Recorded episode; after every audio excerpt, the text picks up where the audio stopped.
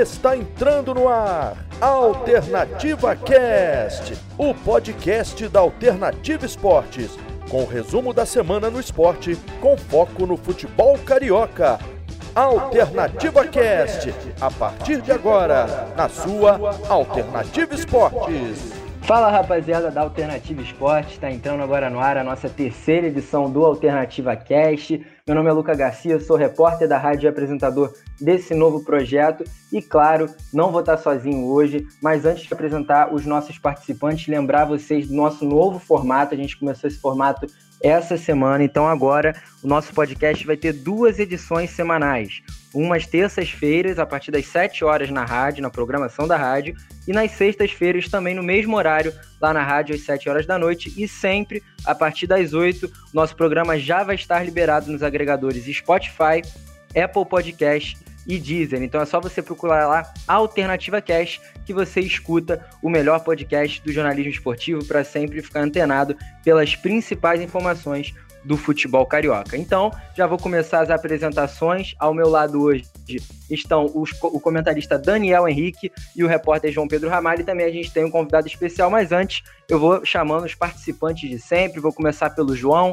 Fala, João, como é que você tá, meu amigo? Como é que tá o seu dia? Qual é o seu destaque para essa próxima rodada? Rodada muito movimentada. Flamengo enfrenta Fortaleza, Corinthians, o Botafogo, São Paulo, Fluminense, Vasco, Atlético Paranaense. Tá uma rodada muito movimentada. Qual que é o seu destaque, João? Fala, meu amigo Luca. E começar falando desse elenco, né? Elenco fabuloso que na terça-feira teve você, o Vinícius e o Renato, e hoje o elenco também fabuloso com, comigo, com o Daniel e também uma presença aí de outro estado que você vai falar já já, né? É, Luca, um, é, um destaque da próxima rodada. Aliás, começar, começar com o destaque dessa rodada, né? Que foi, primeiro, primeiramente, o Flamengo, com o futebol que a gente se acostumou a ver, mas enfim, isso a gente vai debater aos poucos. E dessa próxima rodada também acho que é o Flamengo, né? Que, ao meu ver, começou, voltou a apresentar o futebol que a gente esperava mas enfim, isso é um assunto para a gente debater daqui a pouco, meu amigo. Muito bom, João. Então já vou passando também para o Daniel, nosso querido Daniel Henrique, comentarista da rádio, ficando cada vez mais experiente, participando cada vez mais das transmissões e dando muito show nos comentários. Daniel, então quero ouvir de você também qual que é o destaque para essa rodada super movimentada dos clubes cariocas, uma rodada muito difícil, até para quem é cartoleiro, né, Daniel? Rodada bem complicada de montar o time lá no Cartola. Fala aí, Daniel. Pois é, Luca, rodada bem complicadinha aí para os cartoleiros. Fala, Luca, sempre prazer conversar contigo, João Pedro também. Ainda mais para conversar sobre futebol carioca.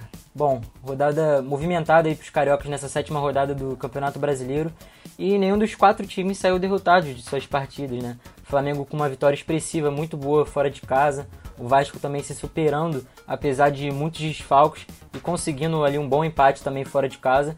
E o Botafogo e o Fluminense que também empataram os seus jogos, mas deixaram escapar ali dois pontos cada um que eram bem possíveis de ser conquistados, até por, por terem jogado seus jogos em casa. É interessante destacar também que temos ali o Vasco, o Fluminense e o Flamengo com 11 pontos na classificação. São os últimos times ali que compõem o G6 do Brasileirão, mostrando que o, o futebol carioca, querendo ou não, está em boa fase. Mas enfim, Luca, tem muita coisa para a gente debater sobre a rodada que passou, expectativa também para a próxima rodada do fim de semana e fazer aquela resenha bacana para quem nos ouve aqui na, nesse terceiro episódio do nosso Alternativa Cash. Exatamente, Daniel. Quem podia esperar Vasco Fluminense ali no, no G4, acompanhado de Flamengo também, somente o São Paulo, dentre os clubes paulistas presentes nesses primeiros colocados do Campeonato Brasileiro, um início de Brasileirão bem surpreendente. Então, rapaziada, vou chamando aqui para se apresentar também logo a nosso nosso convidado especial, o Thiago Ribeiro, ele que é da página TR News. Se você quiser saber tudo sobre o futebol brasileiro, tudo sobre política, você acessa lá a página dele, que ele faz uns vídeos super bacanas, sempre um minuto trazendo as principais informações. E ele, claro, hoje está aqui conosco, participando especialmente, nosso primeiro convidado especial, para falar especificamente do Flamengo, não é isso, Thiago? Fala, Luca. É um prazer estar aqui com vocês, é um prazer falar sobre o Flamengo, sobre o futebol carioca. A gente, como vocês mesmos falaram, pode perceber que os clubes cariocas situam numa boa posição no campeonato. O Vasco, o Fluminense o Flamengo estão presentes aí no G6. É, é, um prazer imenso estar falando com vocês. O projeto de vocês é muito bacana e vai ser um prazer falar do Flamengo no momento que é muito mais propício a falar do Flamengo. O Flamengo voltou a praticar um bom futebol, como já se esperava a torcida do próprio Flamengo. Então, show, Tiagão. Vou pegar então o seu gancho para a gente já começar a nossa primeira pauta que a gente vinha falando em off, né, João, Daniel, o Thiago agora participando aqui conosco, a gente vinha falando em off da primeira pauta do programa, não tinha como ser diferente. Será que o campeão voltou, rapaziada? Será que o Flamengo vai voltar a apresentar aquele futebol bonito que vinha apresentando em 2019, até apresentou em 2020, mas desde a paralisação da pandemia não conseguia apresentar o mesmo futebol jogado, principalmente com as bolas com a bola nos pés, né? Um futebol que estava tendo muita dificuldade, um futebol que não estava convencendo ninguém desde a chegada do Domi, mas a partir do jogo do Santos essas coisas começaram a mudar. Então eu queria já começar falando com o Thiago, o Thiago que é o nosso convidado especial, ele que está super antenado nas informações do Flamengo. Thiago, quais que foram as suas, as suas principais expectativas para esse jogo contra o Bahia? O Flamengo conseguiu marcar cinco gols, repleto de desfalques, né? Lembrando que não jogou Bruno Henrique, não jogou Diego Alves, Gabigol, Felipe Luiz foi poupado, o Gerson sequer viajou também, então era um time repleto de desfalques, mas o Flamengo, né, Thiago, tem a vantagem de ter um elenco muito vistoso, né? Um elenco muito recheado, com jogadores que entram e fazem a diferença, né, Thiago? Pois é, o que a gente pôde perceber dessa, dessa partida contra o Bahia é que o time voltou a praticar um futebol semelhante ao time do ano passado em alguns aspectos. Por exemplo, a marcação alta, né? O time voltou a fazer pressão na saída de bola do adversário, o que deu resultado é, especialmente no primeiro gol da partida, numa falha de saída de bola do goleiro do Bahia. O Pedro foi lá e conferiu. Outra grata surpresa, outra grata surpresa do jogo foi o Pedro, né, que já está pedindo passagem, né, há algum tempo. São 20 jogos aí que ele teve esse ano. Ele marcou oito gols, sendo que foi só sete jogos como titular. O Pedro vem realmente pedindo passagem nessa equipe. Outra grata surpresa foi a parceria do Thiago Maia com o Ilharão, que deu muito certo, apesar do desfalque do Gerson. E o que eu posso, o que eu venho percebendo é que o Domenic Torrent, ele vem aos poucos conhecendo mais a equipe, conhecendo aonde que pode agregar cada jogador. Né? Ele fez alguns testes que não deram tão certo assim no início, mas agora ele vai percebendo que, por exemplo, a Rascaeta tem que jogar mais atrás do atacante, não deve cair muito pelo lado, que o Everton Ribeiro é essencial na equipe e aos poucos ele vai descobrindo é, é, aspectos essenciais que o time do Flamengo teve no ano passado e deve manter para essa temporada. Thiago, eu vou pegar uma parada que você falou, cara, algo que você disse que é muito importante, que o Domi está começando a reconhecer mais os seus jogadores, está começando a descobrir mais as características de cada um nesse plantel recheado que o Flamengo tem. E aí, cara, eu separei aqui uma fala do Domi que eu quero passar para o Daniel, que é o nosso comentarista, o cara que vai também falar um pouquinho de tática aqui pra gente nesse nosso podcast. E a gente conseguiu ver, né, Daniel, que o Flamengo muitas vezes alternando num 4-2-3-1 e às vezes variava num 4-1-4-1 adiantava o Thiago Maia e o Ilharão ficava ali como aquele homem à frente da zaga. Ou então o Thiago Maia descia para fazer essa saída de bola qualificada. Isso deu muito certo, né? O, a gente percebeu aquele tic-tac do futebol posicional, uma herança do Domi dos tempos que trabalhou com Guardiola, funcionando muito bem. Até na, no primeiro gol do Arrascaeta, um golaço, né? Uma linda tabela. Lembrou até gols que o Flamengo fazia ano passado. E aí, cara, eu separei aqui uma fala do Domi que ele diz sobre o Arrascaeta, né? Ele fala: Acho que o Arrascaeta joga melhor por trás do atacante do que no lado. O Everton não perde bolas e pode jogar de extremo aberto para dentro, principalmente quando joga com Isla, que é muito ofensivo. E é exatamente o que o Thiago disse, né, o Daniel? O Arrascaeta, finalmente, ele conseguiu encaixar o Arrascaeta nesse time, que é mais perto dos atacantes, fazendo essa bola rodar e dando continuidade à fase ofensiva, né, Daniel? É, é o Lucas, exatamente. E essa variação tática que você mencionou, ela é, é, só é possível de ser bem feita quando você tem um elenco que tem bons jogadores, né? Como o Flamengo tem. É, o Flamengo realmente fez uma, uma grande partida contra o Bahia, e, mas a gente pôde ver a proposta do time um pouco diferente de quando jogou contra o Santos. No, contra o Santos foi um time muito mais reativo, saindo mais nos contra-ataques e, e criando as, as chances desse jeito, com o gol inclusive do Gabigol como exemplo disso. E contra o Bahia a gente viu uma equipe propondo mais o jogo, valorizando mais a posse de bola, fazendo essa pressão lá em cima na saída de bola do Bahia, que o Thiago falou, e o, inclusive o, o primeiro gol né, do jogo, marcado pelo Pedro, saiu dessa forma. E além disso, para mim a grande sacada do jogo foi o posicionamento do Arrascaeta, que você e também do Everton Ribeiro em campo, né, que você falou aí da entrevista do Domi. Dessa vez eles foram escalados juntos no time titular e o, e o Domi posicionou a Arrascaeta centralizado, atrás do atacante, e o Everton Ribeiro caindo mais pela direita, mas os dois com muita mobilidade pelo campo. Ora o Arrascaeta caía mais pelos lados, o Everton centralizava mais o jogo. E também o, o Pedro teve uma participação muito importante no jogo que também foi além dos dois gols que ele fez. Ele se movimentou bastante durante o jogo, não ficou ali fixo, centralizado, né, esperando a bola no meio. ele arrastava bem os zagueiros do Bahia para poder abrir os espaços para os outros jogadores. E o melhor exemplo dessa participação dele foi no, no terceiro gol do Flamengo, né, que foi marcado pela Rascaeta. Ele recebe essa bola fora da área, ou seja, ele já estava se movimentando ali pela direita, achou o Isla vindo de trás num toque de letra e depois de uma troca de passes linda, o Everton Ribeiro achando num passe espetacular o Isla no fundo, e aí o Isla só cruzou para o Rascaeta botar no fundo do gol é, nesse golaço do Flamengo, né. Falei do Isla agora, ele também, já puxando um outro gancho, também fez uma partida muito boa, estreando como titular no time. Chegou agora, mas já mostrou muita confiança, principalmente no, no apoio ofensivo do time. É, outro jogador também que vem se destacando nesse meio de campo, é, com, essa, com esse rodízio de peças, né, é o Thiago Maia. Ele jogou de segundo volante, ele tem um bom passe né, e vem se mostrando muito criativo nos jogos. Ele no, no quinto gol também iniciou a jogada, deu um passe ali para o Rascaeta no meio que, que quebrou as linhas de marcação do Bahia e conseguiu clarear muito bem a jogada para e abrir o espaço para o Flamengo chegar na frente para fazer o quinto gol. Agora, um problema que o Domenech ainda precisa resolver é o sistema defensivo do Flamengo. Tomou três gols em desatenções do time. No gol do Rodriguinho, o primeiro gol do Bahia, o Arão, que estava jogando de primeiro volante, ele chega muito atrasado na jogada, ele não consegue fazer bem a cobertura da defesa. E também o Gabriel, Gabriel Batista falhou, falhou nesse, em um desses gols sofridos pelo Flamengo. Claro, ele é um goleiro jovem, não é o titular do time, mas são gols que o Flamengo toma que podem prejudicar o, o time na tabela, né? Nos critérios ali de desempate. Inclusive, quando a partida estava 5 a 2 o Flamengo estava pulando para a terceira colocação do, do campeonato. E depois que tomou esse terceiro gol, caiu para quinto, atrás inclusive do, do Vasco e do Fluminense, né? É, Daniel, e eu vou aproveitar o que você falou do Isla, cara, para passar pro João, que é uma parada muito importante, né, João? Porque assim, o Flamengo foi no mercado e conseguiu buscar um jogador à altura do Rafinha, pelo menos que vem correspondendo nessa uma partida e meia, né, que ele fez com a camisa do Flamengo. Lembrando que ele fez a sua estreia contra o Santos, né? Ele entrou no finalzinho ali do jogo contra o Santos e depois agora jogando praticamente quase o jogo inteiro contra o Bahia, né, João? E ele já é o lateral no campeonato em apenas um jogo e meio que tem mais assistências, né? Deu duas assistências na partida contra o Bahia, claro. Uma foi uma cobrança de lateral para um gol genial do Everton Ribeiro, mas mostrando muita participação na fase ofensiva, como o próprio Daniel disse. E, cara, é exatamente isso, né, João? Não tem como você tirar o Everton Ribeiro desse time. O que esse cara joga é uma barbaridade, João. Queria que você comentasse um pouco disso. O cara que está recebendo sondagem da Arábia, sondagem dos Emirados Árabes, provavelmente deve ficar no Flamengo, mas o Doni, o Domi vai propor esse rodízio.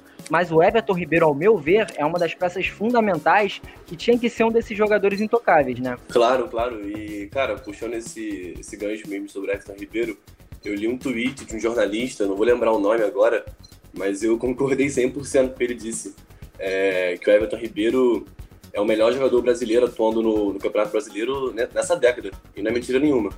O que ele fez no Cruzeiro em dois anos seguidos, o que ele vem fazendo no Flamengo nessa última temporada e nessa também atual é, é brincadeira. E, cara, vocês falavam também do Isla. É, como é bom, né, ter uma, uma, uma gestão efetiva como o Flamengo tem. O Rafinha saiu, aí todo mundo achava que o Flamengo ia penar, né, para ter um jogador da altura do Rafinha, mas aí em menos de três semanas o Isla já chegou e já é titular absoluto. O cara é, é, o destaque do Flamengo, jogou muito bem contra o Bahia, entrou muito bem também contra o Santos no segundo tempo. Então é impressionante, né? O Rafinha saiu, entrou o Isla. Aí no meio de campo o Gerson saiu, entrou o Thiago Maia. Que na, na minha opinião o Thiago Maia já é dono da posição. É, na frente o Gabigol não tá jogando, entra o Pedro, também entra muito bem. Então, isso que é a vantagem, né? De ter um elenco tão qualificado, tão vistoso, como você disse, Luca, tão qualificado, né? E puxando agora esse assunto sobre o Everton Ribeiro Rascaeta, eu acho que agora, agora sim, o Domi percebeu que não tem como deixar os dois no banco. É, ou um, não tem como deixar o Rascaeta ou o Everton Ribeiro no banco, não tem como. Os caras destruíram nessa última partida, impressionante. É, e falando sobre o trabalho do Domi, eu falei no primeiro podcast que ele também tinha aquelas manias que nem o Jorge Jesus tinha né, no início. O, o Domi insistia no Vitinho e quem é flamenguista, quem cobre o Flamengo, quem tá por dentro do Flamengo sabe que o Vitinho não, não tem essa qualidade para ser dono da posição. Mas agora ele vem percebendo que ele vem conhecendo o time, né? Vem conhecendo aos poucos e vem percebendo qual, qual é a melhor opção para cada posição. E, rapaziada, também se a gente for pegar os sete jogos iniciais do Jorge Jesus também no, no comando do Flamengo, é igual o trabalho do Domi. Ele só teve uma exibição, assim, de, de gala, né? Contra o Goiás. Foi, se não me engano, 6 a 1 por aí, não, não me lembro. E agora o Domi também. O Domi faz seu, seu primeiro trabalho, assim, exibicionista contra o Bahia. Um jogaço né, do Flamengo, pelo amor de Deus, é, três golaços ali. Uma jogada trabalhada que lembrou muito o Flamengo de 2019, é, um outro golaço do Everton Ribeiro. Então, enfim, parece que o Domi está tá começando a, a, a, entender esse elenco, né? começando a achar a posição ideal para cada jogador.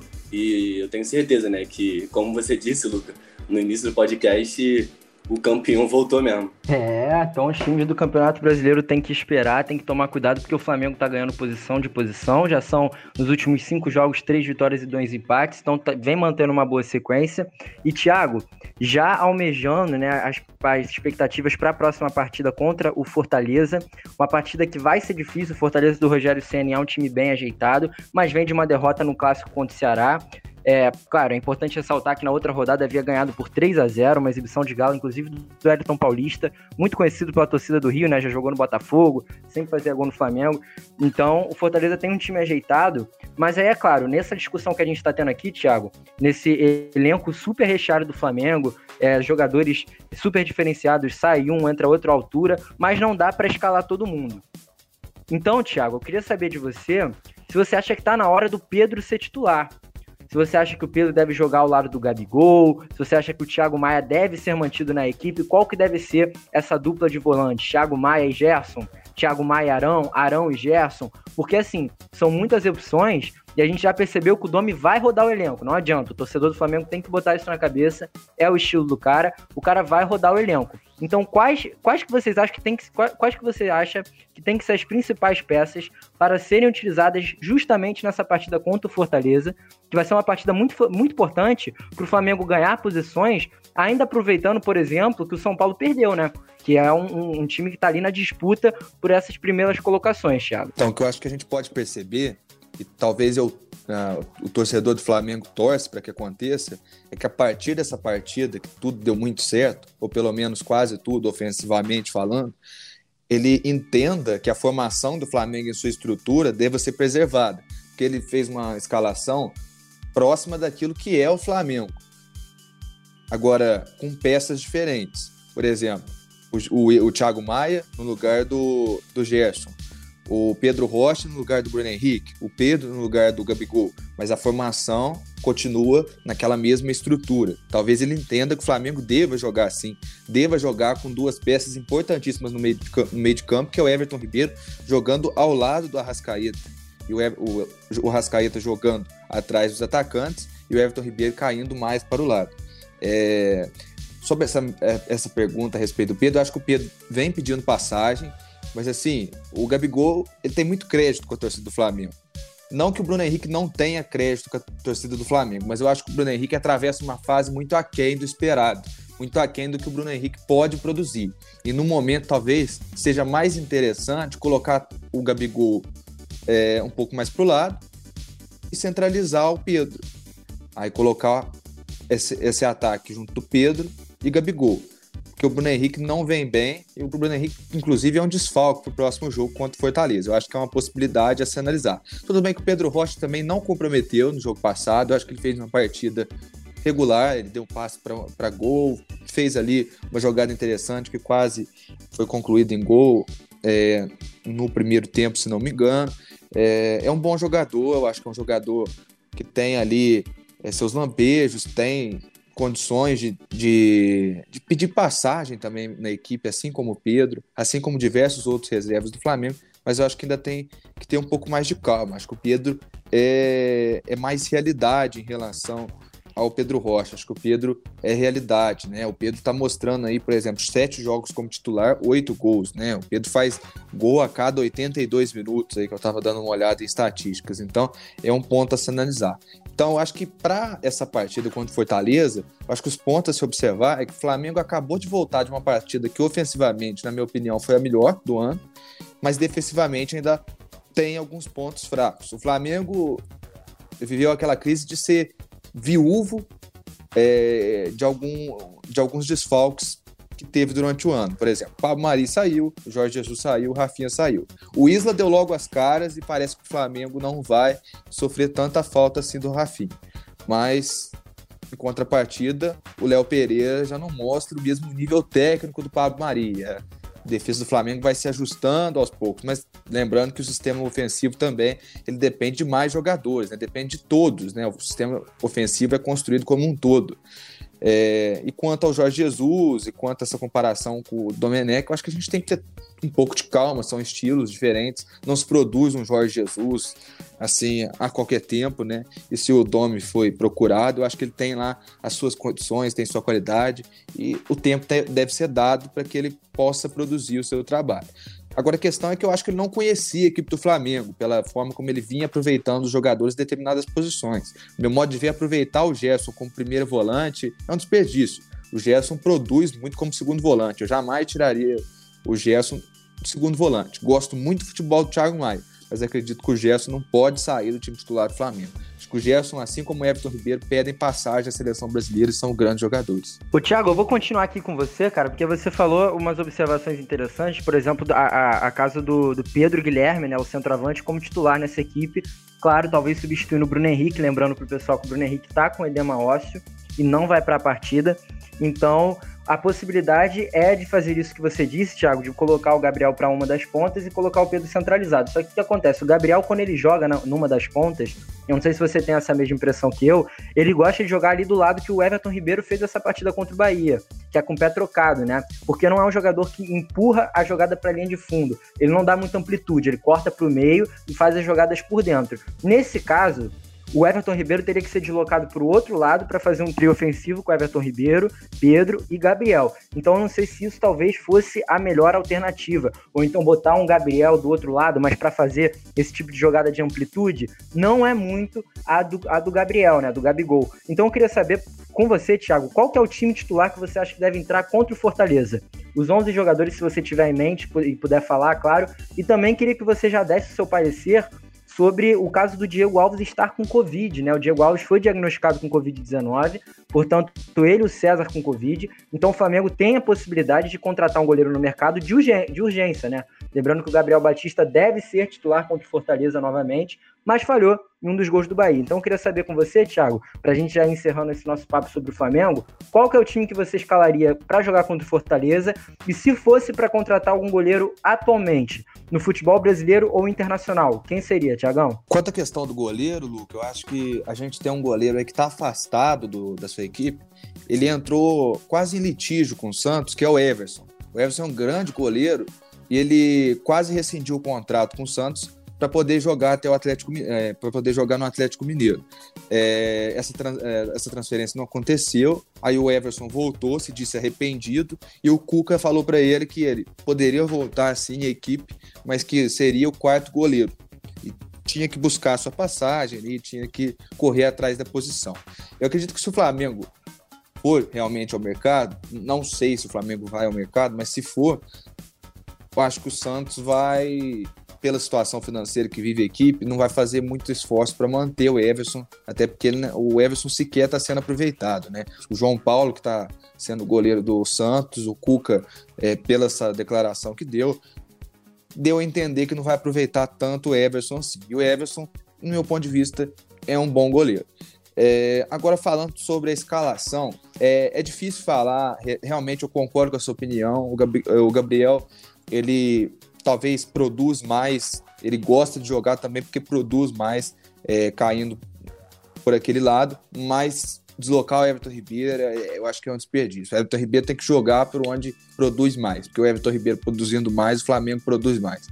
No meu ponto de vista, o Everton Ribeiro é o motorzinho do time do Flamengo. É ele que faz a, a, a transição de bola na equipe, é ele que faz o time jogar da forma é, vistosa como, como joga, né? Então, é, os 11 titulares, do meu ponto de vista, seriam o, o Gabriel Batista, porque não tem outra alternativa para ser goleiro, né?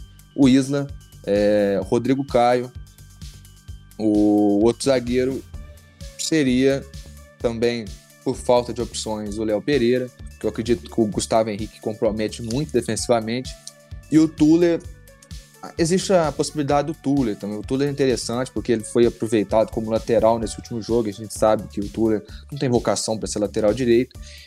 Então, talvez seria interessante, quem sabe, o Tuller entrar de titular numa possível vaga do Léo Pereira, que o Gustavo Henrique entrou é, teve essa oportunidade e não correspondeu, no meu ponto de vista. Quem sabe o Tuller entrando possa corresponder. É, o Felipe Luiz voltar e vale aqui uma ressalva, eu acho importante. O René tem feito boas partidas, o René, quando tem entrado, acho que tem correspondido, às vezes entrado até na posição de lateral direito. A gente sabe que tem dificuldades, porque um jogador que joga pela lateral esquerda, jogar é, para uma posição que não é a sua, né? Jogar na lateral direita não é fácil, e mesmo assim o René não comprometeu. É, eu acho que o René é um jogador que quebra o galho bem, né? É um bom jogador nesse sentido. Agora, voltando à escalação, é, continuando aqui, é, eu acho que seria interessante manter os jogadores lá, o Ilharão, acho que seria interessante o retorno do Gerson, Rascaeta, Everton Ribeiro, Pedro, e aí vamos deixar o Gabigol talvez descansar uma partida aí, para ele sentir fome de gol de novo. Pedro Rocha, já que o Pedro tá sentindo é, esse faro de tá com esse faro de gol aí, tá pedindo passagem, acho que seria interessante. Até porque o time tem que rodar um pouco mais, né? E essa oportunidade que está sendo dada para esses jogadores que não vinham jogando tanto assim tem sido muito bem aproveitado. Então é, é interessante para que ganhe moral com o técnico e, e, no meu ponto de vista, eu acho que o Pedro Rocha é um jogador que já produziu muito pelo Grêmio na Libertadores conquistada e eu acho que ainda pode produzir mais. Eu acho que se insistissem, como insistem pelo Vitinho, no Pedro Rocha, teria mais resultado. Então é isso, Tiagão. Pô, vou aproveitando, cara, para já ir me despedindo de você, uma participação excepcional, fazendo todas as suas análises táticas, as suas análises sobre o Flamengo. Você que acompanha sempre o dia a dia do Flamengo com muitas informações. E já vou pedindo também para a galera que está nos escutando seguir lá a página TR underline news underline, é uma página muito maneira, sempre tem conteúdo. O Thiago faz esse projeto com IGTVs, fazendo vídeos sobre os, os conteúdos mais em alta, as pautas mais em alta, seja de política ou futebol. Então, rapaziada, segue lá que o trabalho do moleque é maneiro. Tiagão, vou te dando o meu abraço agora. Muito obrigado por aceitar essa participação, que seja a primeira de muitas também. Em outras ocasiões eu te chamo para você participar do nosso Alternativa Cast, que, claro, contou muito com a sua participação, contou muito bem e você mandou muito bem. Grande abraço, meu irmão. Bom dia aí para você. Prazer estar com vocês, prazer, João, prazer, Daniel, prazer, Luca.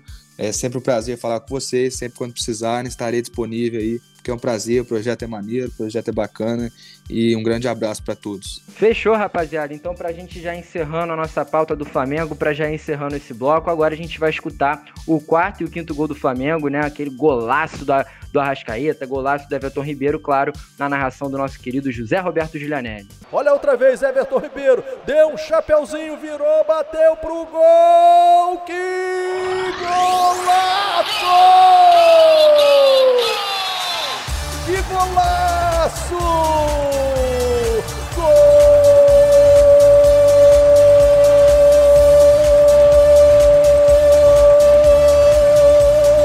Golaço, aço, aço, aço, aço! Everton Ribeiro! Tá demais, ele tá demais na cobrança de lateral. O Zeca veio todo bobinho por trás, ele deu um chapéu no Zeca, virou e chutou firme por cima do goleiro Anderson. Ela ainda bateu no travessão antes de morrer no fundo da rede. Everton Ribeiro faz um golaço em Pituaçu, o quarto do Mengão. Everton Ribeiro, camisa 7, lacrou, mas lacrou mesmo, nocauteou. Thiago Maia dominou, tentou aprofundar a bola pro Arrascaeta, limpou a jogada, entrou na área pro Pedro Rocha, devolveu pro Arrascaeta, vai bater, colocou, que golaço! Golaço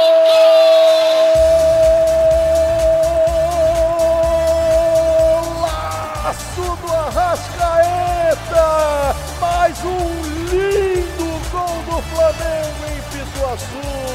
Começou com ele, tocou pro Pedro Rocha, ele foi no fundo, bateu para trás. Arrascaeta de primeira, um tirampasso no fundo da rede. marcando o quinto gol do Flamengo. Arrascaeta faz o segundo dele no jogo. Arrascaeta, um golaço do Mengão em Pituaçu. Arrascaeta, camisa 14, lacrou, nocauteou, nocauteou. Então tá aí, galera. Lembrando que o Flamengo vai enfrentar na próxima rodada Fortaleza, nesse sábado, a partir das 5 horas da tarde no Maracanã. E claro, agora a gente vai começar a falar do Vasco. O Vasco que enfrenta o Atlético Paranaense em São Januário, no domingo, às 6 horas da tarde. Uma partida difícil, por mais que o Atlético Paranaense não venha de uma boa fase. O Atlético Paranaense perdeu, é, se eu não me engano, três jogos seguidos, né? Vem de cinco partidas, quatro derrotas e um empate, está na 13 terceira colocação. E o Vasco está lá em cima, na quarta posição, com 11 pontos. E o Vasco que conseguiu um empate contundente contra o Santos, né, rapaziada? Vale lembrar que foi uma partida muito difícil. O Vasco estava com oito desfalques. Então já queria puxando o papo aqui para o Daniel para saber, Daniel, quais foram as suas impressões sobre esse jogo. E claro, vale lembrar para o torcedor que por mais que o Vasco esteja três jogos sem ganhar, a torcida não precisa se desesperar, né? Porque foram oito desfalques nessa última partida. O time se reinventou e conseguiu um resultado muito bom fora de casa, né, Daniel? É isso, Luco. O Vasco ele superou as minhas expectativas nesse jogo, especialmente contra o Santos. Principalmente por conta do, dos desfalques que tinha, né? Eram oito jogadores de, de fora, incluindo os dois zagueiros titulares, o Ricardo Graça e o Leandro Castan estavam formando ali uma dupla de zaga muito sólida, levava poucos gols e foram substituídos por dois meninos, o Miranda e o Marcelo Alves, que dentro das limitações conseguiram dar realmente dar conta do recado, né? Todo mundo esperava que o forte ataque do Santos, com o Soteu, do Raniel, e em especial o Marinho, teriam facilidade para chegar, o que acabou não acontecendo dessa forma. Principalmente o Miranda é, conseguiu fazer uma ótima partida. O time também se mostrou mais uma vez é, muito organizado em campo, e principalmente muito aguerrido. Mesmo estando muito, duas vezes atrás do placar, no placar, né? Sofrendo certas horas até uma pressãozinha do Santos, o Vasco não deixou de buscar o resultado. Individualmente também o Andrei continua sendo um dos jogadores mais importantes para o time do Vasco, dominando bem o meio de campo, dando ritmo para o time, mas acabou sendo de uma saída de bola errada dele ontem, é, na quarta-feira, né, que surgiu a falta cometida pelo Miranda e ali sai o gol de falta do Marinho esses erros acabam custando caro, né? Um resultado para o time. É, Felipe Baixo também continua surpreendendo nesse campeonato. Vice-artilheiro com, com quatro gols e tem se mostrado importante também nas finalizações de jogadas do time. Mas quando ele precisa criar as jogadas, ele acaba errando ainda muitos passes. Na frente, o Cano mais uma vez marcando.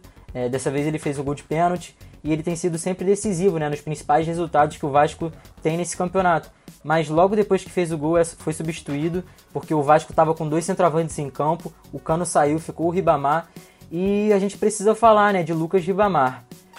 A gente veio comentando aqui nos primeiros episódios do Alternativa Cash que o Vasco tem jogado muito bem suas partidas, com boa intensidade, mas com, com esse calendário apertado, maluco desse ano, né?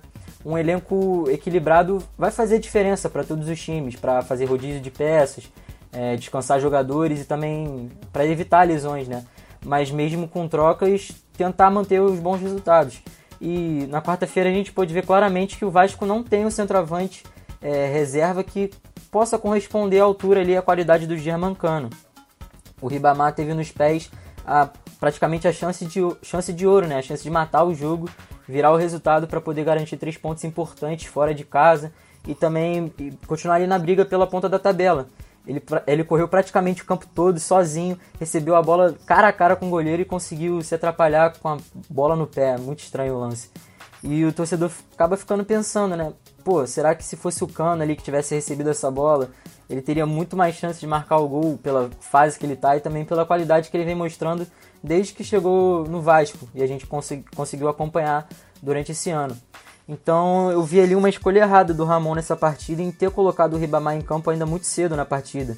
Ainda ali em torno de 15 minutos do segundo tempo para ficar com dois centroavantes e tentar o empate. Quando ele conseguiu esse empate, o Ramon sacou o cano do time para poder voltar à formação original. Claro, não, não ia tirar o Ribamar, né, que não estava em campo nem há 20 minutos, mas eu achei a opção de colocar o Ribamar em campo logo depois que tomou o segundo gol um pouco precipitada ainda do Ramon. É, também queria destacar aqui a partida do, do Igor, Igor Catatal. ele que foi importante na, na composição defensiva do Vasco, sempre voltando para marcar. Deu o passe de cabeça também para o gol do Felipe Bastos, incomodou bem a zaga do Santos, jogando aberto pela esquerda. Então o Catatal fez uma, uma boa estreia pelo Vasco e pôde se mostrar uma boa opção ao longo da temporada. Então o Vasco conseguiu um bom resultado jogando fora de casa, se, vai se manter ali no G4 da tabela ainda com, com um jogo a menos do que os demais, mas fica com essa sensação de que se caprichasse um pouquinho mais, poderia ter saído com a vitória. Acabou esbarrando ali na falta de, de equilíbrio de qualidade do elenco. E falando já dessa próxima partida contra o Atlético Paranaense, é um time que não, não vem muito bem no campeonato, né? longe de ser aquele time campeão da Copa do Brasil do ano passado, está em processo de mudança de treinador. O Dorival foi demitido né? e por enquanto está com um técnico, técnico interino. Então vai ser uma boa oportunidade aí para o Vasco conquistar os três pontos. Apesar de ainda estar tá, ainda com muitos desfalques é, adicionados a eles, tem, tem é, claro, tem volta, a volta de alguns jogadores que foram poupados, mas o Henrique, o, lateral Henrique, que também é muito importante para o Vasco, é um dos melhores jogadores do, do time nesse campeonato brasileiro, foi suspenso, também não vai jogar. Mas vai ser um jogo importante para o Vasco tentar se manter nessa caminhada, ainda nas, nas posições superiores da tabela, Luca. Exatamente, Daniel. Vou aproveitar o que você falou para dar um, um, número importante do Catatal, né? O Catatal que estreou muito bem nesse time, ali pela esquerda, ajudando muito bem no ataque e também na defesa. Ele terminou com quatro faltas sendo o jogador do Vasco que mais fez faltas ao lado do Andrei, né? Então isso mostra como ele foi importante na recomposição defensiva, participando ativamente na fase ofensiva e também na marcação. É, não à toa ele recebeu o prêmio de melhor jogador da partida, né? Então foi muito importante essa atuação. Se mostra mais uma alternativa pro, pro time do Ramon. Ô João, eu queria aproveitar para falar um pouquinho do Ramon, o Daniel falou que não gostou da escolha do Ramon de ter colocado o Ribamar cedo no jogo. A gente estava transmitindo aquele jogo lá entre Vasco e Ceará, que o Ramon entrou no finalzinho, fez o terceiro gol, mas isso não aconteceu nessa partida. Ele teve a chance, acabou desperdiçando. Agora, cada vez mais, João, fica nítido que o Ramon ele mostra que adapta o time ao estilo do adversário foram só 33% de posse de bola nesse jogo contra o Santos. E mesmo assim, terminou com uma finalização a menos que o Santos apenas. Foram 11 do Vasco contra 12 do Santos. Então mostra que foi um time muito eficaz no ataque, mas que soube combinar o seu estilo de jogo ao jogo do adversário, fazendo algo até semelhante com o que o próprio Flamengo fez contra o Santos, né? Saindo muito no contra-ataque, né, João? É, Luca, e esses números refletem a partida que o Vasco fez, que, na minha opinião, foi um dos melhores jogos do Vasco na temporada mesmo com o time todo arrebentado, né? Como vocês disseram aí, tinha muitos suspensos, outros estavam com Covid, enfim. Então o Vasco, mesmo com um elenco arrebentado para essa partida, conseguiu fazer uma, uma bela exibição. Que, repetindo, foi um dos melhores jogos do Vasco, né? Criou muitas opções.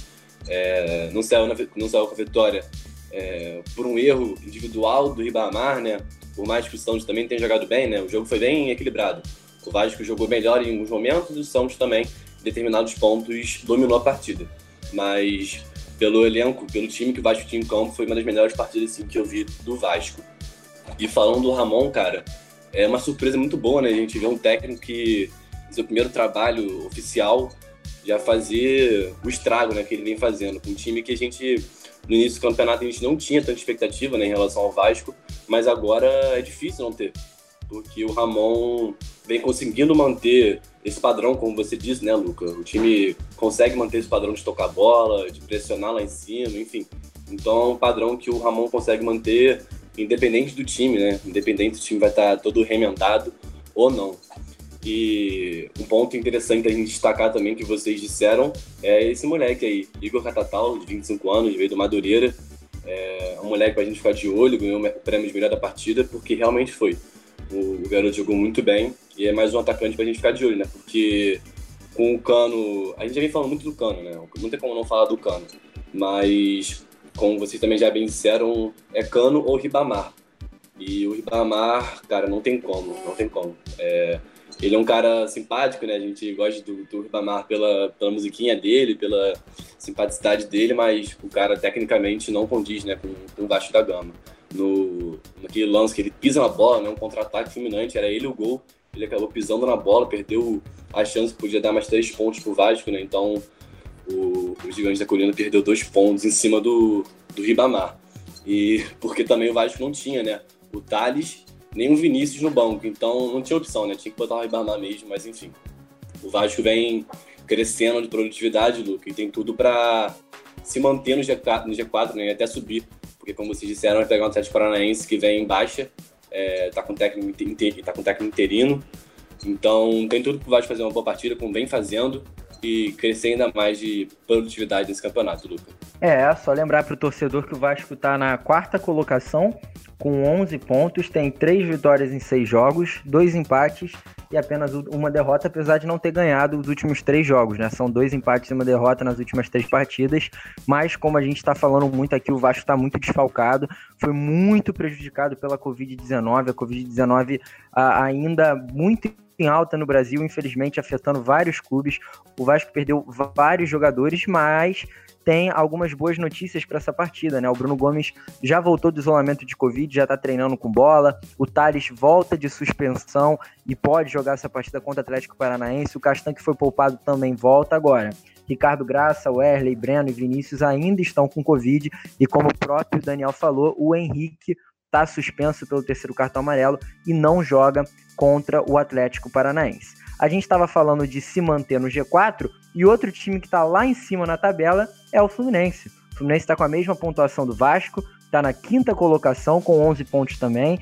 Então tá ali coladinho com os times que estão lá em cima no campeonato. O Fluminense que vem fazendo bons jogos, mas perdeu pontos importantes, né? Poderia sair com a vitória contra o Atlético Paranaense. Então, João, eu vou continuar com você, porque foi um jogo muito esquisito para a torcida, né? O Fluminense começou muito bem, apresentando aquele futebol que vinha apresentando, aquele futebol ofensivo, aquele futebol de toque de bola. Aliás, o Evanilson fez um golaço, mas depois, de repente, seu desempenho caiu, o Hudson foi expulso e as coisas não começaram a dar mais certo, né, João? É, Luke, então, a gente tem que destacar alguns pontos nessa partida do Fluminense, que foi é, a pauta do jogo do Fluminense foram erros individuais.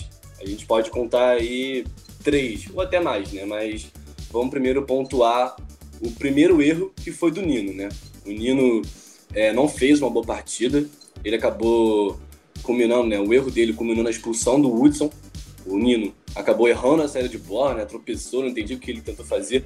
Perdeu a bola na, na intermediária defensiva e acabou que para matar o contra-ataque, o Hudson, o volante, teve que fazer a falta e já tinha amarelo, então a expulsão do Hudson está na conta do, do Nino, então o Nino está devendo aí o Hudson. Outro erro individual dessa partida foi do Marcos Paulo. Marcos Paulo perdeu um gol embaixo da trave.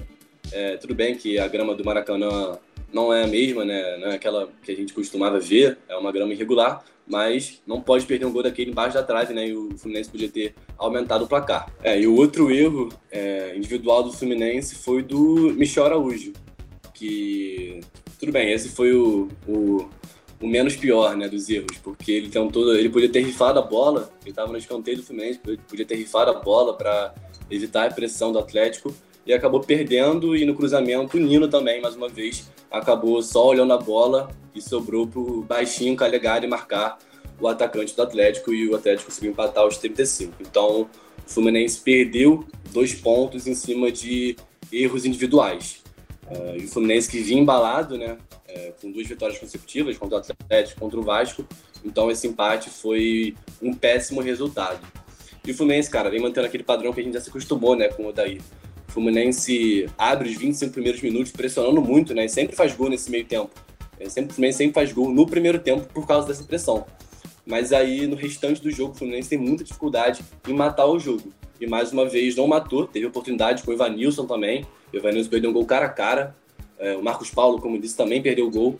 Então é isso. O Fluminense tem dificuldade em matar o jogo. E nessa partida em especial, os erros individuais é, culminaram no empate do Fluminense contra o Lanterna da competição, Luca. É, o Lanterna da competição tirando muitos pontos de times cariocas, né? Lembrando que o Atlético Goianiense meteu de 3 a 0 em cima do Flamengo lá no início do, do campeonato. Agora conseguiu fazer esse empate 1 a 1 com o Fluminense no Maracanã. Pontos importantes que podem fazer falta no decorrer da competição.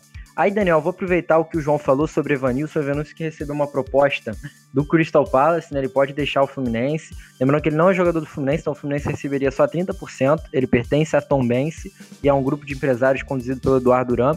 Então, pode ser uma posição que venha a ser uma carência, claro.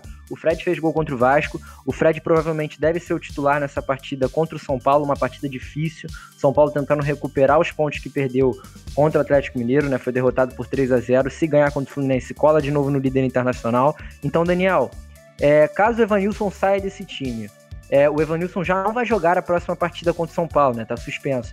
Então, qual que você acha que é a melhor alternativa para enfrentar o São Paulo? Você acha que deve começar com Marcos Paulo por dentro? Você acha que deve vir com o Fred? Porque lembrando que o São Paulo tem uma dupla de zaga muito boa, né? Que tá funcionando, que é o Diego Costa e o Léo. Claro, ontem não, é, na partida contra o Atlético Mineiro não deu certo, levou três gols, mas o Diego Costa é um jogador muito versátil, muito rápido, que pode, por exemplo, colocar o Fred no bolso pela disposição física, né, Daniel? É, Luco, o Fred é um, já é um jogador experiente, ele gosta desses jogos grandes contra, contra clubes grandes que estão em boa fase, ele tem um faro de gol inegável e já provou isso de outras passagens pelo, pelo Fluminense, também por outros times, mas a ausência do Evanilson por suspensão é importante, porque a gente viu nesse último jogo, ele, os outros jogos ele não vinha jogando muito bem, vinha perdendo alguns gols cara a cara com o goleiro, é, mas nesse, nesse jogo contra o Atlético Goianiense em especial ele fez uma partida excelente, fez um golaço, né, num, numa jogada do Nenê, que cruzou e ele pegou de voleio bonito, um gol muito bonito. E também fez essa jogadaça que o, que o João falou, né? Que o, o Marcos Paulo desperdiçou o gol sozinho embaixo da trave, impressionante, e acabou impedindo que o Fluminense vencesse a partida. Agora, ele também tem a opção de, se não quiser entrar com o Fred, de deixar o Marcos Paulo mais à frente e trazer para o lado esquerdo do campo o Fernando Pacheco ou então o Wellington Silva voltando. E também a gente vinha acompanhando, falando um pouquinho desse jogo, né? Contra o Atlético Goianiense que passou, a gente vinha acompanhando uma boa evolução do, em campo do Fluminense. Vinha de boas vitórias contra o Atlético Paranaense fora de casa, contra o Vasco no clássico, né? Que ele não era o favorito na partida, e também na, na Copa do Brasil contra o Figueirense por 3 a 0 Mas contra o Atlético Goianiense o resultado acaba sendo muito ruim pro, pro tricolor. O time começou bem a partida, fez um gol cedo nessa jogada que, que eu falei, né? O Hudson achando bem o Nenê no fundo, que cruzou para o Evanilson finalizar muito bem. E o Fluminense continuou em cima, desperdiçou essa chance muito clara do, do Marcos Paulo. E essa e outras chances perdidas fizeram falta para o Fluminense, porque logo no, no, primeiro tempo o Hudson tomou o segundo amarelo, foi expulso, acabou prejudicando muito o time para o resto da partida, porque ele, ele próprio, né, o Hudson vinha fazendo um bom jogo, ele distribuía bem, as jogadas do Fluminense, cobria bem as costas também do, do Egídio quando ele ia à frente.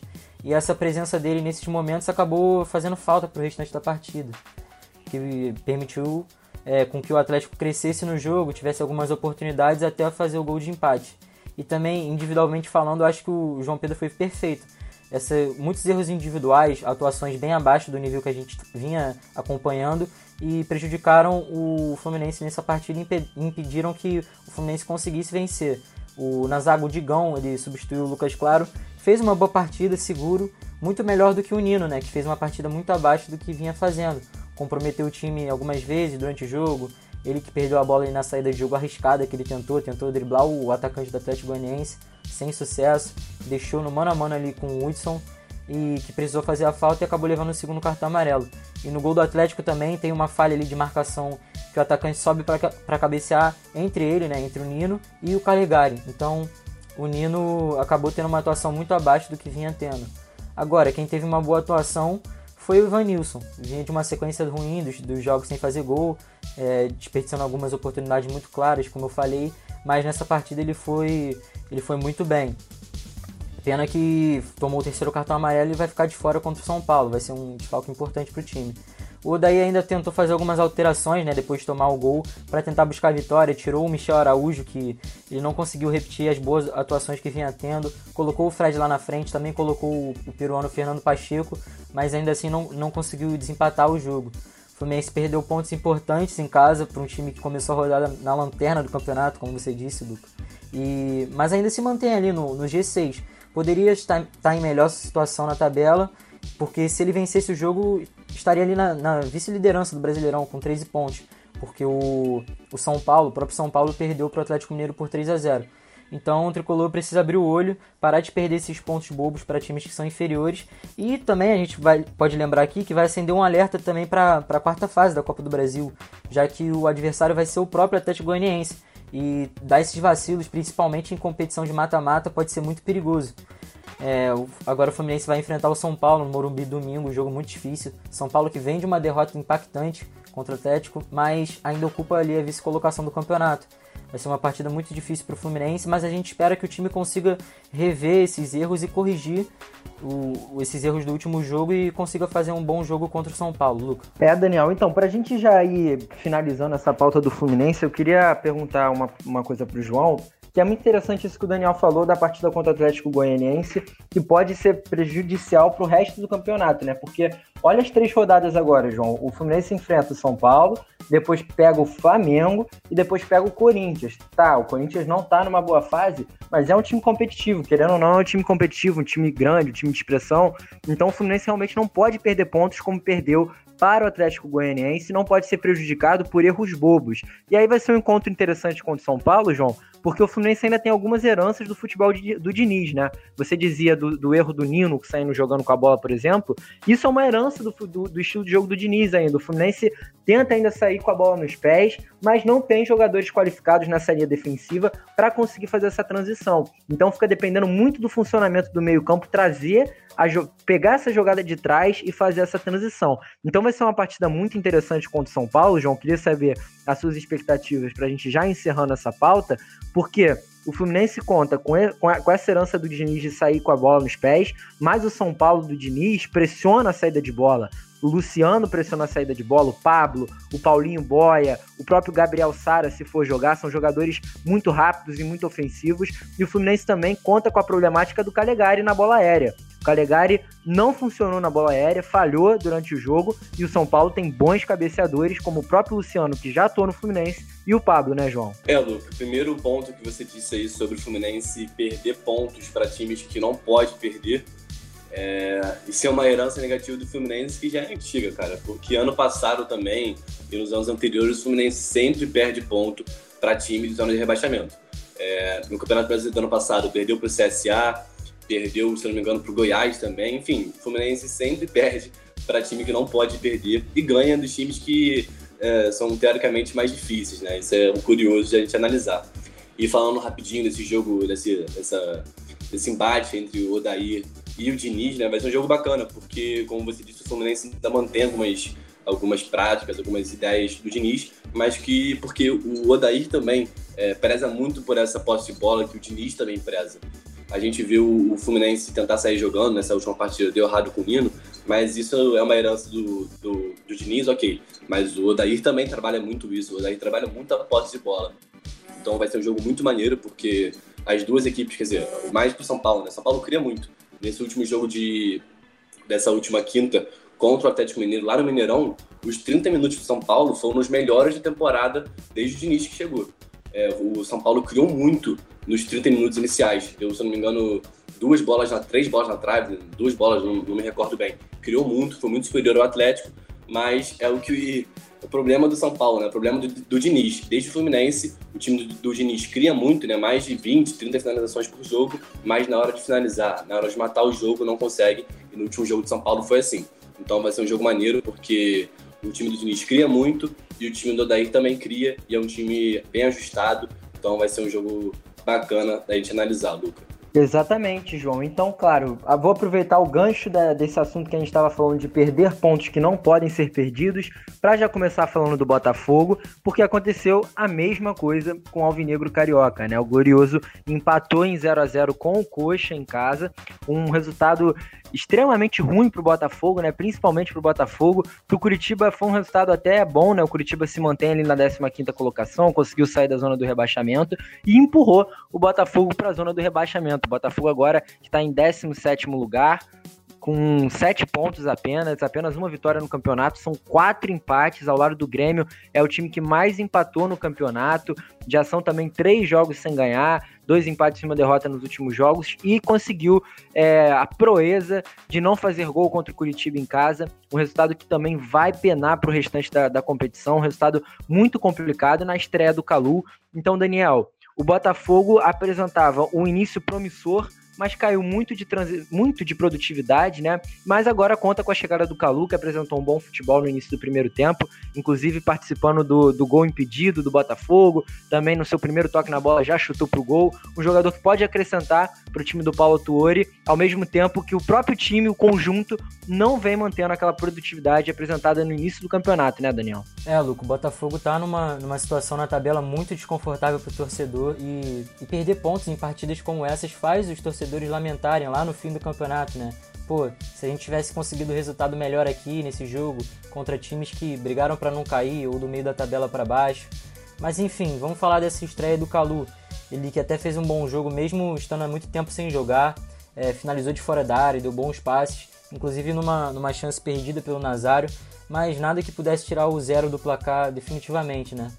E defensivamente o time fez um jogo instável, permitiu que o, Curitiba chegasse algumas vezes com perigo e contou mais uma vez com uma boa atuação do Gatito, ele que é sempre muito regular, né?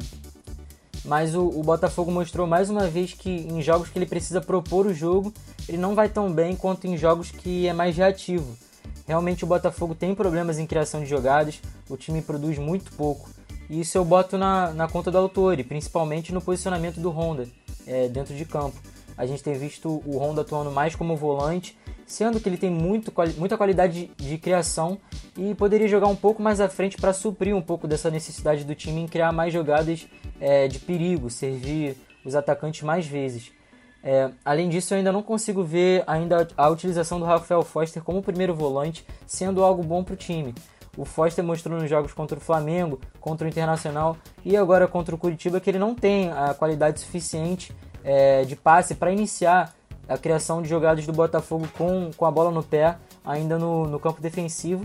E também quando o time precisa defender, ele não, não agrega muito na marcação. Ele é lento nessa recomposição do time. Tanto que a gente vê ele sendo constantemente substituído nas partidas pelo Luiz Otávio. Então também ainda não entendo essa insistência no Foster como titular.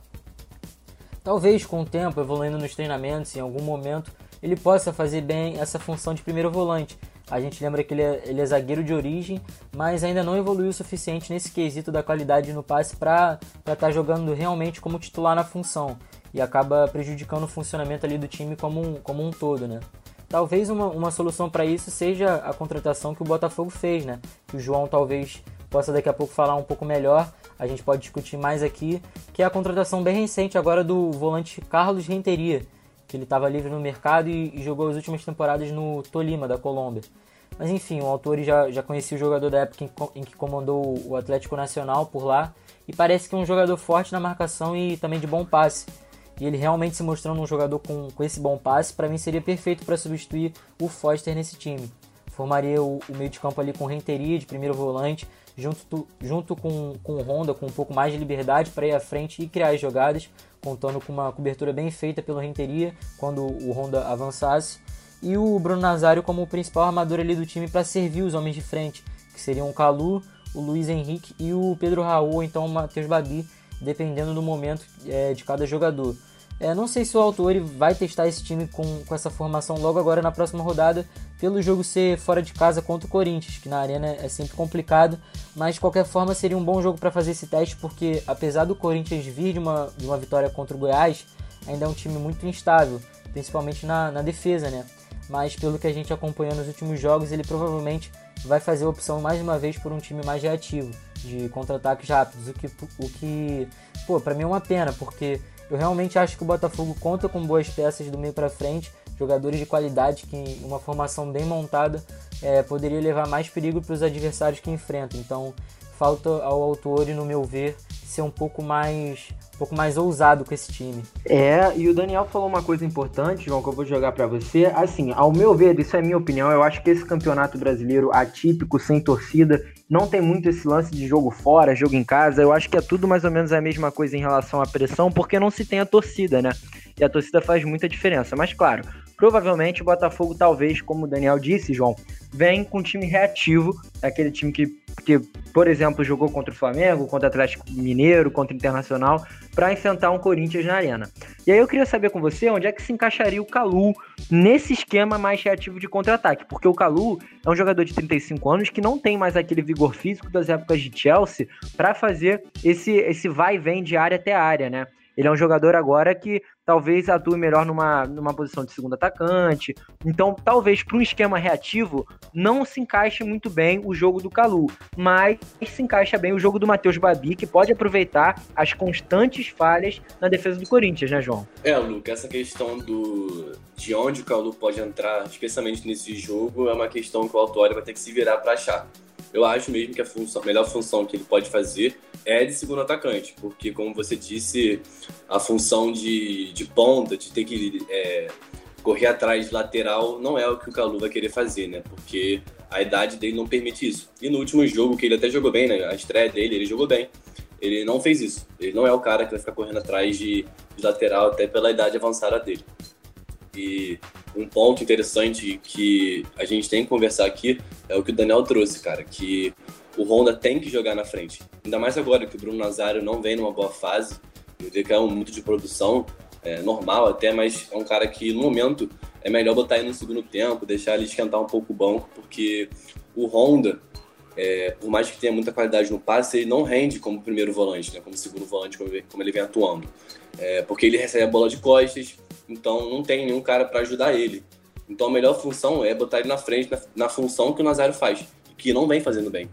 E na última partida contra o Curitiba, quando o Honda jogou mais avançado, né, quando recebeu a bola mais avançado, ele levou perigo. Ele, o lance mais perigoso do jogo no, do, do, Botafogo no jogo inteiro foi do Honda.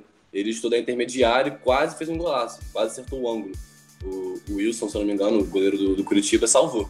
Então essa é a função que o, que o Honda tem que jogar. Atrás dos atacantes. Servindo os pontas, servindo o Pedro Raul, servindo o Calu. Porque se ele continuar jogando de volante, não vai render. E como o Daniel, como o Daniel trouxe para o nosso debate, né, a chegada do Renteria pode ajudar muito, principalmente o Honda. Porque aí já vai ter mais um volante de, de origem, né? Um volante físico. Igual o Alex Santana, que saiu do Botafogo no início da temporada. Então pode formar um meio de campo ali, um, dois volantes com o Rafael Foster, talvez, que também, como o Daniel disse, não vem jogando muito bem, porque é, o passe não é a principal qualidade dele. Então pode botar um Caio Alexandre e um Renteria para ter uma marcação boa e um passe bem efetivo. E tira o Nazário do, do, do, time, bota o Honda mais avançado e então aí sim o Botafogo vai ter, vai ter chance de criar mais do que vem criando, porque nas últimas duas partidas foi muito triste ver o jogo do Botafogo. Se a gente for pegar o jogo do Flamengo, o jogo do, Flamengo foi uma arte comparado ao jogo do Botafogo porque o Alvinegro não criou nada, praticamente nada nesses últimos dois jogos. E contra o Corinthians eu tenho uma, uma expectativa boa, porque como vocês já também disseram, o Botafogo vai ter que jogar no futebol reativo e contra o Atlético, contra o Flamengo principalmente, deu certo, né? Explorando principalmente a velocidade do Luiz Henrique. Então é esperar, Luca, para ver como vai ser essa, esse, novo, esse novo esquema do, do Autuori, que vem começando a se queimar muito com a torcida do Botafogo. Então, por essa pressão, eu acho que está na hora do Autuori mexer, está na hora do, do Autuori mudar esse esquema do Botafogo. O Honda não é volante, tem que tirar o Honda dali, avançar ele. Aí sim, quem sabe, com a trinca de ataque, Luiz Henrique, Pedro Raul ou Matheus Babi e o Calu, uh, tem tudo para esse time do Botafogo dar certo, né? Porque como o Daniel disse, o Botafogo tem peças boas, tanto no ataque como defensivamente, com Matheus Benevenuto, o Canuto também vem jogando muito bem, o, o Vitor Luiz, que está com apendicite, recuperando agora, então é, esse elenco do Botafogo não é para ficar na 17 posição, né, no Z4, então o Autori tem que começar a usar mais para tirar o Botafogo dessa situação, Luca. É, lembrando que o Botafogo, então, como o João bem disse, está na zona do rebaixamento, uma situação extremamente desconfortável e tem uma sequência de jogos muito complicada daqui para frente, né, porque pega o Corinthians, é, fora de casa, depois pega o Atlético Paranaense também fora de casa, e aí depois enfrenta o Vasco. Então, assim, esse início de setembro é conturbado para o Botafogo, esperando que o time consiga jogar melhor e também esperando que, que, os jogadores retomem a sua boa fase, né? Pedro Raul não vem bem, e era disso, para encerrando esse nosso papo sobre o Botafogo, Daniel, é disso que eu queria falar com você. O Pedro Raul, por exemplo, caiu de produção, o Bruno Nazário caiu de produção, o Luiz Henrique também caiu de produção, e o Botafogo não tem peças para repor. Então eu queria saber com você, Daniel, se você acha que o Botafogo vai conseguir segurar um empate ou quem sabe uma vitória nessa partida contra o Corinthians, ou se as coisas vão apertar mais ainda para o Autuori. É, aí que entra a questão de não ter um elenco tão qualificado como um todo, né? A gente já disse aqui do Vasco, né, que às vezes não tem uma peça à altura para repor um, um, jogador titular para entrar durante o jogo e, e, manter a qualidade do time. E ainda mais nesse calendário apertado, né, em que tem jogo meio de semana e fim de semana. E também a gente pode ver como uma proposta do autor na maioria das partidas e provavelmente nas próximas rodadas contra o Corinthians, contra o Atlético Paranaense contra o Vasco, que são times que estão um pouco acima do, do que o Botafogo na tabela, o Autori vai continuar nesse jogo reativo que exige, exige muito fisicamente dos jogadores. Os pontas tendo que constantemente voltar para marcar, fazer a recomposição defensiva, a zaga também muito acionada né, em bolas aéreas e também bolas pelo chão, os próprios centroavantes tendo que voltar, não podendo ficar parados lá na frente. Então isso tudo desgasta muito os jogadores durante as partidas e partidas essas com intervalos muito curtos entre uma e outra. E aí vai fazer, e aí faz falta, né, ter um elenco mais qualificado, mais homogêneo para fazer o rodízio de peças e manter o nível de atuação lá em cima. Mas talvez se, se o autor formasse o time com uma outra proposta, talvez não teria essa dor de cabeça com a questão física dos jogadores, como o Pedro Raul, que apesar do, do gol contra o Flamengo não vem fazendo bons jogos, Bruno Nazário também.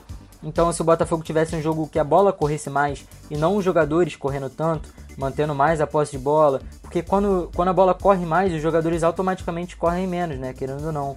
Claro, eles precisam fazer ter a sua, dedicação tática durante o jogo, mas mantendo a posse de bola, quem vai, quem vai precisar correr para marcar é o outro time.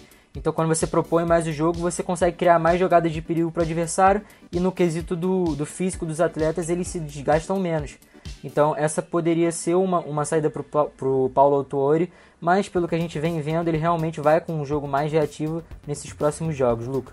É isso então, rapaziada. Tá chegando ao fim essa nossa terceira edição do Alternativa Cash. Sempre um prazer falar com os meus amigos Daniel Henrique e João Pedro Ramalho. Eu vou lembrando para você que está nos ouvindo que esse final de semana vai estar tá muito movimentado na Alternativa Esportes. Iremos, iremos transmitir, atenção, seis jogos entre sábado e domingo. Então, um final de semana muito agitado na nossa querida rádio, além também do Grande Prêmio da Itália da Fórmula 1.